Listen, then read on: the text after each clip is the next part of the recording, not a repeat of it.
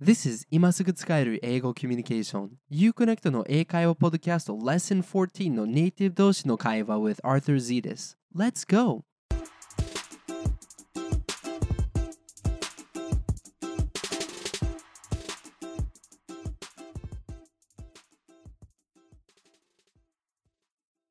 Hey there, connectors! 今すぐ使える、今すぐ世界とつながれる Uconnect のポッドキャストへようこそ Welcome to the Uconnect podcast, where you can learn English that you can use right away and connect with the world. I'm your host, Arthur, and it's my pleasure to talk with you today. In the last episode, I taught you in detail ways to make friends with foreigners, but that's just my opinion. What do others think? Well, I decided to talk to two very friendly people I know, Bob and Omar. I asked them what the key is to making friends. 前回のエピソードでは外国人の友達を作る方法をたくさんお教えしました。お役に立てましたか？でも教えたことはあくまでも僕の個人的な意見です。他の外国人だったらどう思うのでしょうか？そこで友達のバービーとオマーに相談してみました。バービーとオマーは友達作りに関してどのようなアドバイスをくれるんでしょうか ?What do you think their answer was? Find out in this conversation. I work really hard to make these the best podcasts for you so that you can learn English and actually use it to connect with the world. This podcast is not just my thing, it's your thing too. We are building this together. このポッドキャストがあなたにとってベストなものになるようにいつも頑張っています。なぜならあなたが英語を学ぶだけではなく英語を実際に使って世界とつながっていただきたいからです。このポッドキャストは僕だけで作るものではありません。 あなたと一緒に作るものなのです。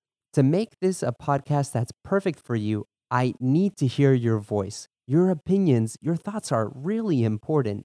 あなたの理想的なポッドキャストを作るためにあなたのお声が必要です。あなたのご意見、ご感想がとても重要です。That's why I'd love to hear your feedback about this podcast.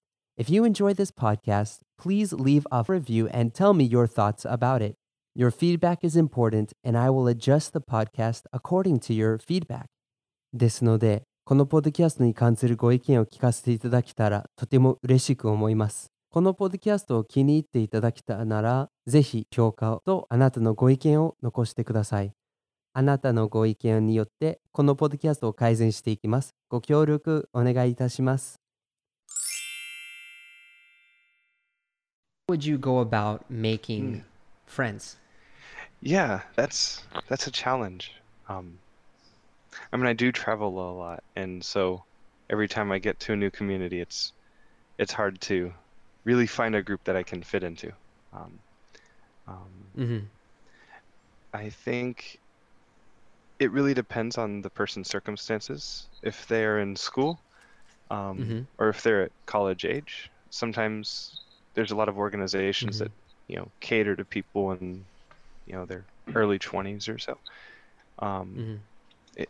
finding organizations like that or, or social groups to get involved in like that is pretty easy. Um, for Mhm. people who are older, though, that can be a real challenge um, because Mm-hmm. I think, yeah, I think actually, so Omar would be good at talking with that because you know I have two main audience: students and like people who are adults, and both people, both types of people want to make friends with people. So one thing that you said, Bobby, is you can go join like student groups and stuff. That's easy, but um, like Omar, what about in your situation when you don't have that college atmosphere? How do you how do you get to know people? We're being honest here, right? Yeah, yeah, just um, be honest. I am kind of an introvert. Uh, so for me, Yeah. um, it's very difficult uh, to get past to myself, hmm uh, to to be able to talk Mhm. to somebody. Just to be honest, um, hmm Well, that's good because actually a lot of the people who want to make friends are also really shy and introverted. so this is this is perfect. well, I mean, it. Uh, me meeting new people uh, happens um, typically in two Mhm. places for for where I am in life. Uh, one is church, um, where my friends who are Mhm. very extroverted and constantly meeting new people, they kind of force me to meet new people because they're introducing me to somebody else. You know, so Um, the, the other place is on set, um, working with different actors and stuff. You you're forced to Mhm. work with with someone very closely. So um, Mhm. you know you you have to talk to them and you have to. I mean, for me, I, at first I'm like just very shy, but um, you you eventually open up. But I think um, outside of like acting and being on a, a set where you're forced, kind of. Uh, church is um is definitely a, a place where I meet new people on a regular basis. Mhm. Um, Mhm. I think that would be the main one because if it were if it weren't for that, I wouldn't I wouldn't really. I mean, I'm, I would sit at home watching TV all Yeah. the time. Seriously, yeah, no, I see that. I see that. Yeah, I mean, it's Yeah. a really good community. Um, so, Bobby, you have kind of a unique experience of being in Japan until very recently. How how did you make friends in yeah Tokyo? so that was kind of always a challenge was trying to find a good community or group i could get into that maybe it, it wouldn't Mm-hmm. you know be something that would demand all of my time um, because there was always school and Mm-hmm. then also meeting with everyone back home that i had to you know try to balance too um, Mhm. I think, yeah, like Omar said, um, church is a really good way to do that. Um, you do find a lot of different people from Mhm. different backgrounds, just all walks of life, all different ages and everything. And that's a really common thing, at least here in America. Um, and, and in Tokyo, there's you know, quite Mhm. a few church churches around and everything too. Um, and there's really good communities Mhm. like that. Um, also with school, Mhm. um, just simply having I, I guess the the discipline or, or the the self control or, just the courage to step forward and say hello to someone that you know you, you see in a class. Um, sometimes people will always you know Mhm. partner up with their buddies throughout the school day, and, and so they might duck Mhm. in and out of classes, or maybe people come in and they recognize each other. But um, Mhm. if you don't have someone like that um, already, um, just look Mhm. around because there's probably other people that also don't. And so. Being able to just Mhm. have the courage to take the first step and say hello, um, that can really make a big Mhm. impact. And you know, I don't know, most Mhm. friendships start that way. All right. Cool. Cool.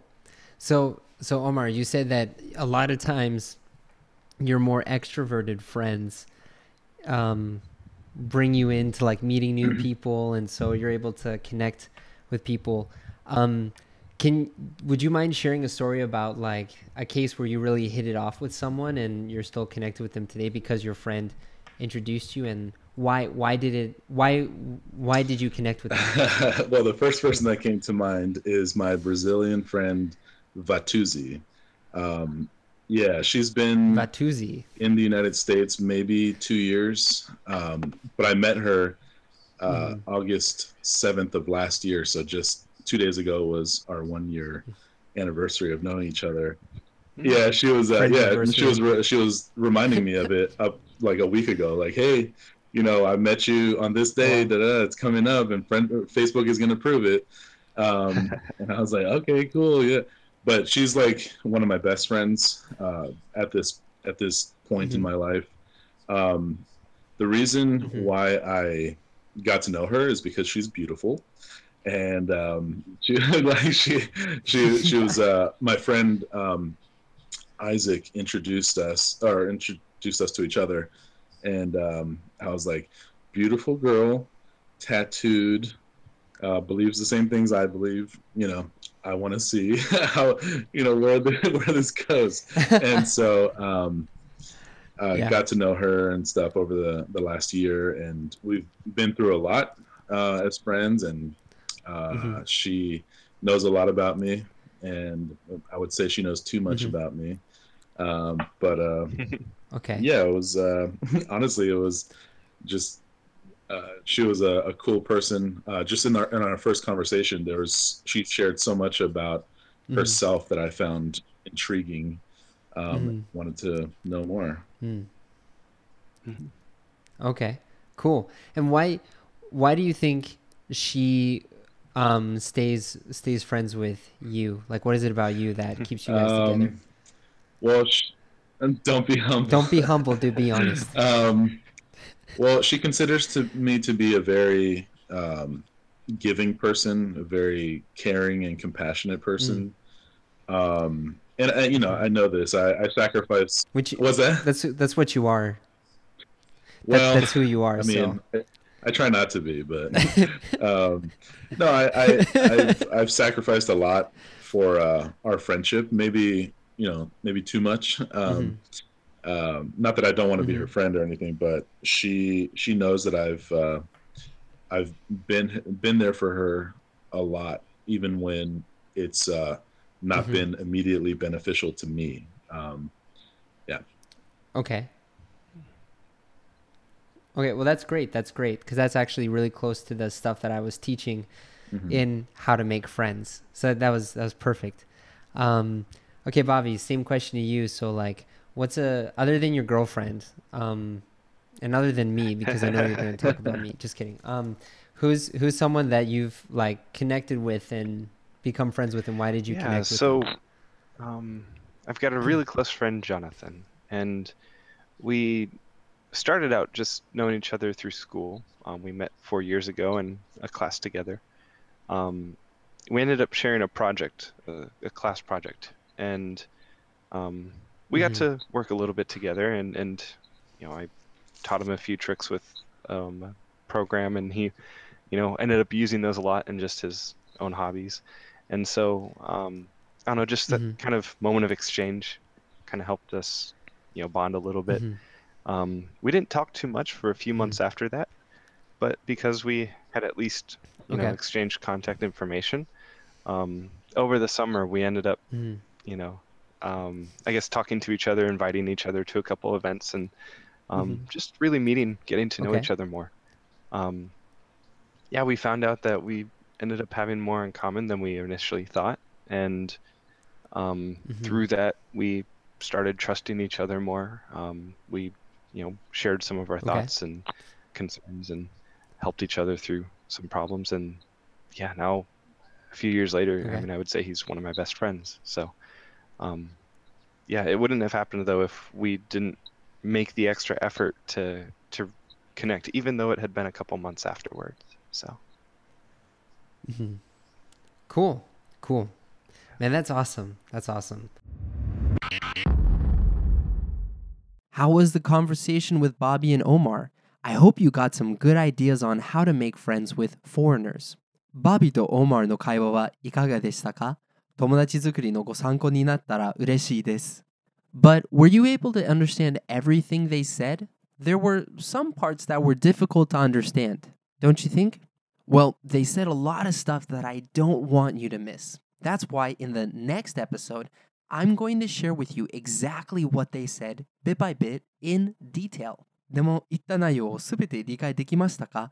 ちょっと難しいところがありましたね。たくさん興味深いことやお役に立つことを言ってくれていたので、一個も聞き逃さないでほしいです。